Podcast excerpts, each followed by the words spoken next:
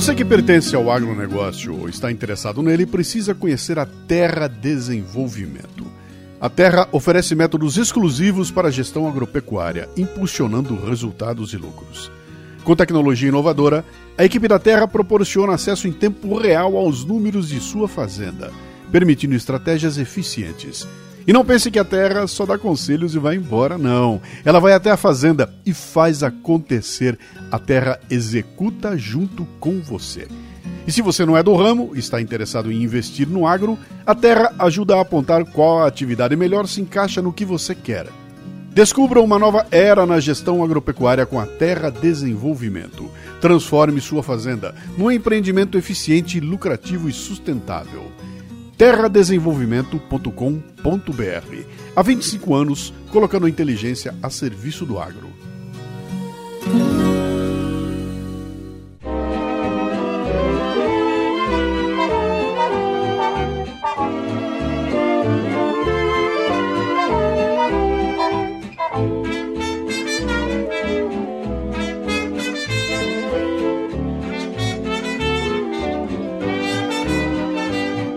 Que cria um influencer é a quantidade de idiotas. É a frase de uma das mais novas camisetas da loja Café Brasil. O que quer dizer isso, hein? Que um youtuber falando merda para 2 milhões de seguidores só sobrevive porque tem 2 milhões dando-lhe ouvidos. A culpa não é do youtuber, que está entregando aquilo que seu público quer. E o mesmo vale para música, literatura, cinema, jornalismo Gente demais falando merda. Gente demais ouvindo, lendo e assistindo merda. Mas afinal, se a turma gosta de merda, qual é o problema, hein? Bom, eu recorro a um texto de Rubem Alves citando Schopenhauer. No que se refere a nossas leituras, a arte de não ler é sumamente importante. Essa arte consiste em nem sequer folhear o que ocupa o grande público.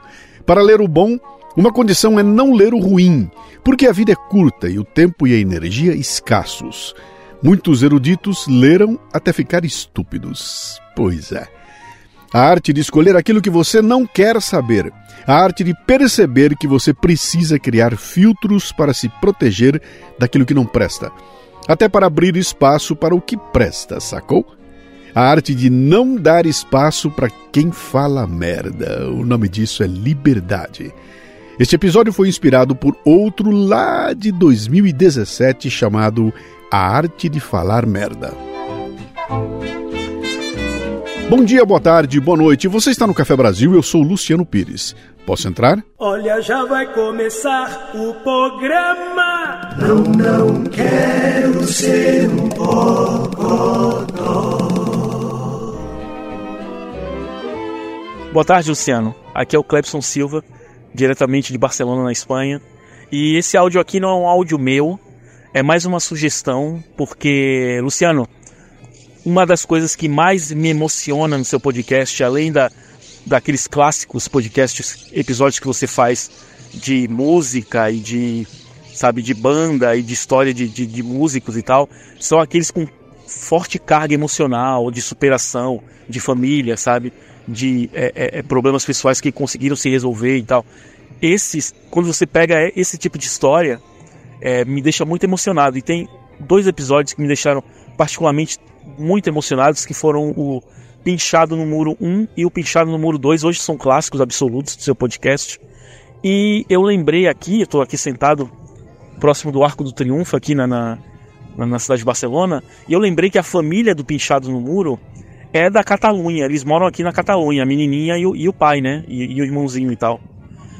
E eu tava pensando, Luciano, por que, você não faz um episódio 3 do Pinchado no Muro para fechar a trilogia? Eu não sei se é, a, a, família tem interesse de participar, não, não, sei se eles ouvem ainda, espero que sim, né? Porque é, seria loucura perder um, um podcast de tamanha qualidade como o seu. Mas fica aqui a sugestão, sabe? É, de concluir, sabe? O que fim que levou, sabe? Aqueles tipo de episódio assim. E, cara, eu desejo enorme sucesso para você, pro seu podcast. Gosto muito de você. Da outra vez que eu, que eu mandei o áudio, eu disse que você era um dos maiores pensadores do Brasil. Eu deixo essa vaga pro professor Olavo de Carvalho, que é o maior filósofo de todos os tempos do Brasil. Você, para mim, Luciano, é o maior comunicador do Brasil, top 3, se não for o maior, entendeu? E o, o seu esforço de promover a podosfera, de fazer toda semana ali um conteúdo de qualidade, isso me inspira muito. Eu queria ter muita grana para poder investir em você, sabe? E, em colocar dinheiro no seu podcast para alcançar novos voos, entendeu? E, e, e, e, crescer, crescer, sabe? Como é nos Estados Unidos, quando aparecem pessoas com bons projetos e, o povo coloca milhões de dólares em cima, sabe? Eu queria muito que acontecesse isso com você, porque eu acredito no seu material, acredito na sua honestidade, acredito e sei que o senhor é extremamente profissional, sabe? Acredito no seu profissionalismo. E é isso, falei demais, é... mas vem tudo do coração e eu desejo uma grande vida ao Café Brasil e muita saúde para você que você viva mais de 100 anos fazendo esse podcast maravilhoso. Grande abraço, fica com Deus. Grande Clebson, que nos dá a oportunidade de ouvir os passarinhos de uma praça lá em Barcelona, cara. Que delícia. Meu caro, os episódios do Pinchado do Muro foram mágicos mesmo. Eu, eu dei uma olhada agora. O Pinchado no Muro 2 é de 2016. Lá se vão oito anos. A Gabriela estava com 16 anos, estudando para cursar medicina Hoje ela está com 24. Eu não sei como é que anda, não mantivemos mais contato. Seria muito legal se ela mandasse um áudio novo contando o que aconteceu de lá para cá. Vamos ver se esse episódio aqui chega até eles. Boa sorte para você aí na Catalunha, meu caro. O comentário do ouvinte agora é patrocinado pela Livraria Café Brasil e o Clebson ganhou um livro. Mas como ele está em Barcelona, vai ter de ser um e-book. Clebson, mande um WhatsApp pra gente para escolher qual é o e-book que você vai ganhar, tá bom? Entre em contato no WhatsApp 11 964 29 4746. Muito obrigado.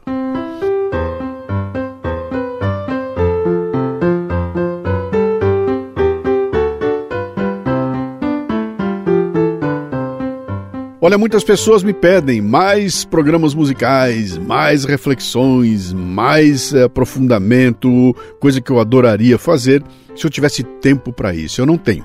Eu tenho que dividir, dividir, na verdade, o tempo que eu amo fazendo o Café Brasil, pesquisando, lendo, montando, escrevendo aqui, gravando, para depois é, fazer com Lala a, a, edição, cara. Isso aqui para mim é, é, eu adoro, eu amo fazer, mas eu não posso fazer tanto quanto eu gostaria, porque eu tenho que trabalhar para ganhar o suficiente para poder sustentar toda essa bagaça aqui, né? Só o podcast não está dando é, é, o resultado que a gente precisa, né? Então, tenho que sair fazendo palestra, tenho que fazer consultoria, tenho que fazer workshops, tem um monte de coisa que eu faço para poder arrecadar fundos e manter o Café Brasil funcionando.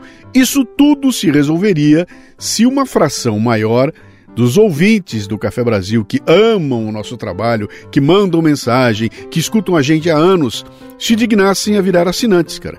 Se você virar assinante, você ajuda a gente a montar uma estrutura e poder ter um faturamento aqui que vai manter a gente, cara. Nós somos independentes. Não tem aqui ninguém pagando conta. Nós não estamos conectados em nenhum grande, não, não tem uma mind por trás de nós aqui, não tem nenhum site grande, não tem nenhuma empresa, não tem ninguém financiando, cara. Isso aqui é nós e nós. Se você não estiver junto com a gente, não tem muito caminho para seguir. Eu vou ter que dedicar só uma fração do meu tempo para aquilo que eu amo fazer e que dá como resultado os programas que você adora. Então, você quer mais, cara? Ajuda a gente, ó. Dá uma parada aí, ó. Acesse canalcafebrasil.com.br para se tornar um assinante. A gente espera.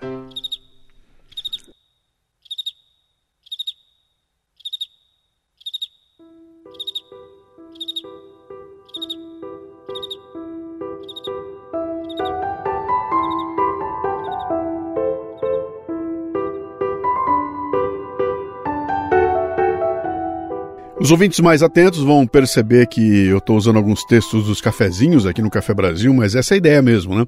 O cafezinho levanta a bola e o Café Brasil cabeceia. Um memorando confidencial da indústria do tabaco, chamado de Proposta de Tabagismo e Saúde, foi revelado ao público nos Estados Unidos em 1979. Ele foi escrito uma década antes pela empresa de tabaco Brown e Williamson para combater as forças anti-cigarro. O documento examina as maneiras pelas quais os cigarros são vendidos ao público em massa e diz assim: ó, a dúvida é nosso produto, pois é o melhor meio de competir com o conjunto de fatos que existe na mente do público em geral. É também um meio de estabelecer uma controvérsia. Você entendeu? Os caras pregavam a dúvida. A revelação do memorando despertou o interesse de Robert Proctor, historiador da ciência da Universidade de Stanford, que começou a se aprofundar nas práticas das empresas de tabaco, que gastaram bilhões de dólares obscurecendo o conhecimento sobre os efeitos do tabagismo na saúde dos fumantes. Essa busca levou Proctor a criar uma palavra para o estudo da propagação deliberada da ignorância, a agnotologia. Agnotologia vem de agnosis, a palavra grega neoclássica para ignorância ou não saber, e ontologia, o ramo da metafísica que trata da natureza do ser. A agnotologia explora como os interesses políticos, econômicos, culturais e ideológicos podem promover a criação de dúvidas e incertezas em torno de questões científicas, históricas e sociais, geralmente para vender um produto ou ganhar favores. Isso inclui a disseminação de desinformação deliberada, a manipulação da opinião pública, a ocultação de informações relevantes e a criação de ambiguidades. Alguns grupos ou indivíduos negam eventos históricos amplamente aceitos, como a chegada do homem à Lua ou o Holocausto, por exemplo. Eles espalham teorias da conspiração e desinformação para minar o conhecimento histórico e criar dúvidas sobre a ocorrência desses eventos. Políticos e partidos políticos distorcem fatos e dados para promover suas agendas e criar incertezas sobre questões importantes, como a economia, a segurança nacional e a saúde pública. Esses grupos usam especialmente a imprensa, na verdade hoje em dia todas as mídias, para propagar a ignorância sob o pretexto de um debate equilibrado. Mas a ideia comum de que sempre haverá duas visões opostas nem sempre resulta em uma conclusão racional. A agnotologia é um campo de estudo interdisciplinar que combina elementos da sociologia, da história, da comunicação e da psicologia para entender como o desconhecimento é produzido e sustentado em diferentes contextos sociais e culturais. Proctor diz assim: ó, a, a ignorância não é apenas o ainda não conhecido, é também um estratagema político, uma criação deliberada de agentes poderosos que querem que você não saiba. Você entendeu? O conhecimento está acessível como nunca antes. É importante que esse acesso seja cortado. Sabe por quê? Porque a ignorância é poder, meu caro. Aprenda isso. Ignorância cria idioters. Idioters criam influencers. é preciso parar de perder tempo com eles. Olha, eu aqui estou empenhado em produzir conteúdo que preste para não idioters, cara. Vamos ver o balanço de 2023? Vou relembrar aqui, ó. Foram 48 episódios do Leadercast, 51 episódios do Cafezinho, 51 do Café Brasil e 51 do Café com Leite aproximadamente 870 horas de conteúdo sem apelação, sem celebridades, sem rede de influencers para viralizar. O Café Brasil chegou no episódio 900, o Leadercast no 300, o Cafezinho no 600 e o Café com Leite atingiu 800 mil downloads. Lançamos o livro Verdades e Mentiras na Livraria da Travessa. Lançamos o site do podcast cafécomleite.com.br. Lançamos o curso Inteligência Acima da Mídia. Fizemos duas campanhas de marketing digital, duas rodadas do Mastermind MLA. Lançamos a livraria cafebrasil.com.br, fiz 42 palestras pelo Brasil, promovi o evento Humanos no Teatro UOL e, claro, ainda tive tempo para celebrar um casamento, cara. Tudo isso de forma independente, sem agência de influencer, sem anunciantes de peso, sem nada a não ser teimosia. E a ajuda de uma fração mínima de nossos ouvintes e leitores, mínima mesmo. E o que é que a gente não fez aqui? Não negociamos nossos valores, não tripudiamos sobre a inteligência de nossos leitores e ouvintes, não topamos tudo por dinheiro, não entramos nas fórmulas e na estética do mundo digital aético e normótico, não mudamos de lado para ficar bem com a patota. Demos um sonoro foda-se para quem tentou encaixar o nosso pensamento redondo numa caixa quadrada. Tudo isso sem falar merda. E em 2024, vamos dobrar a merda.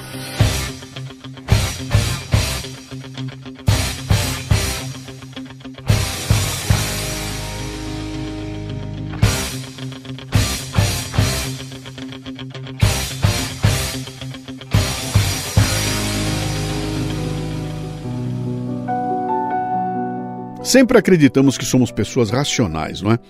Mas a cada dia as pesquisas demonstram que não é bem assim.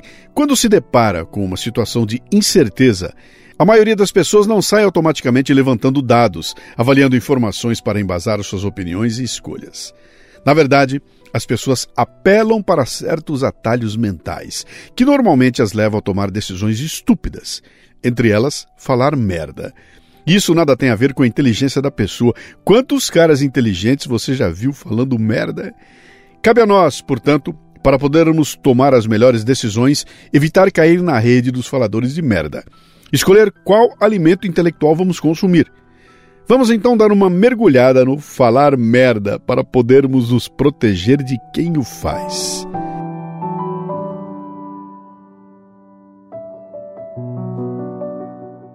As pessoas têm falado merda, negado que estavam falando merda e acusado os outros de falar merda por séculos. O termo falar merda tem uma origem incerta.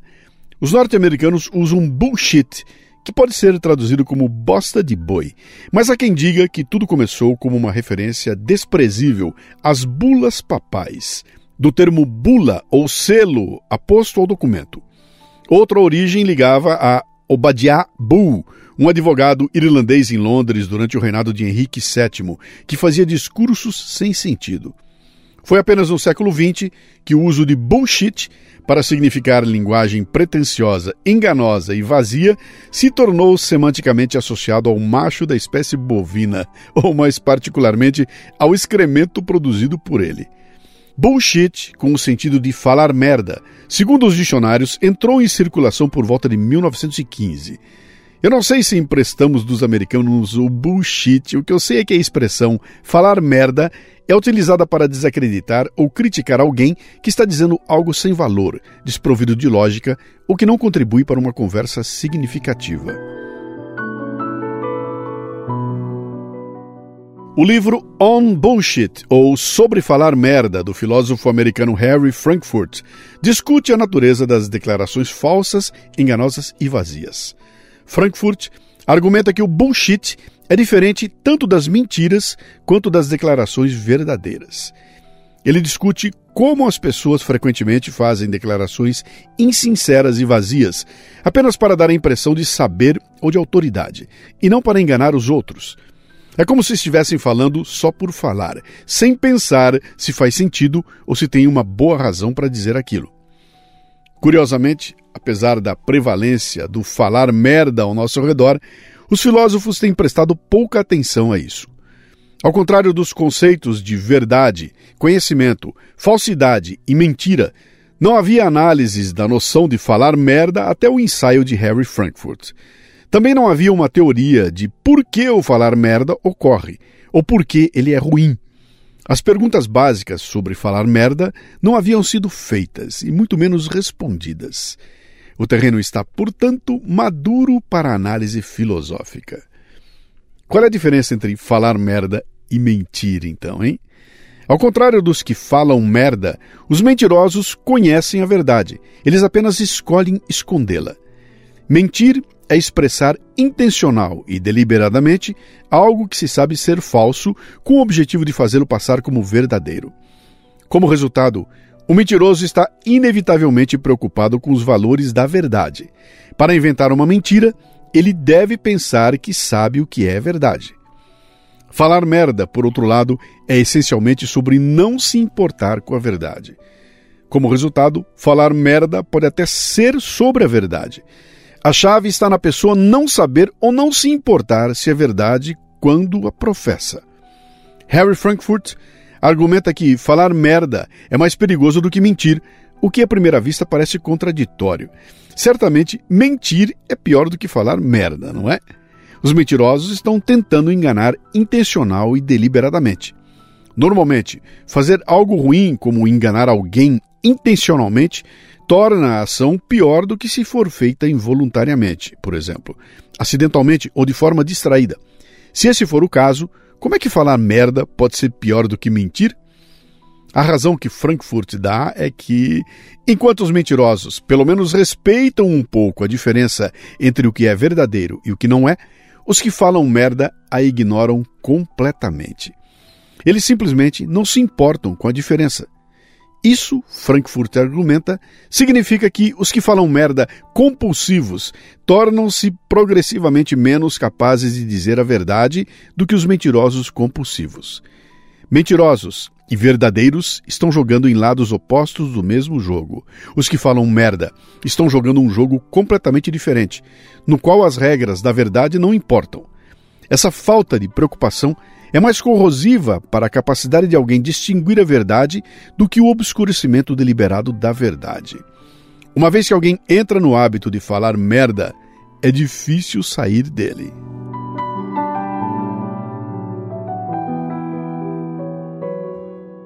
Aproveitando a deixa, começamos 2024 com tudo em minha mentoria MLA Master Life Administration, um programa de treinamento contínuo em que reunimos pessoas interessadas em conversar sobre temas voltados ao crescimento pessoal e profissional. Lá não tem ninguém falando merda, cara. A intenção é melhorar nossa capacidade de comparar e avaliar as diferentes versões da realidade que nos são servidas todos os dias.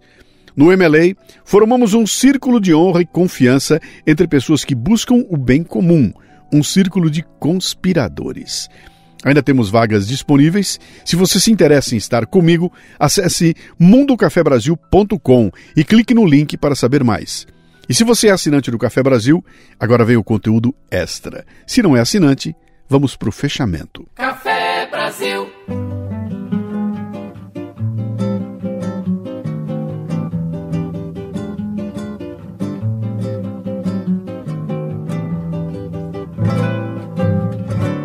Mas por que, que as pessoas falam merda, hein? Putz, cara, tem várias razões que podem variar de pessoa para pessoa. Por exemplo, por falta de conhecimento.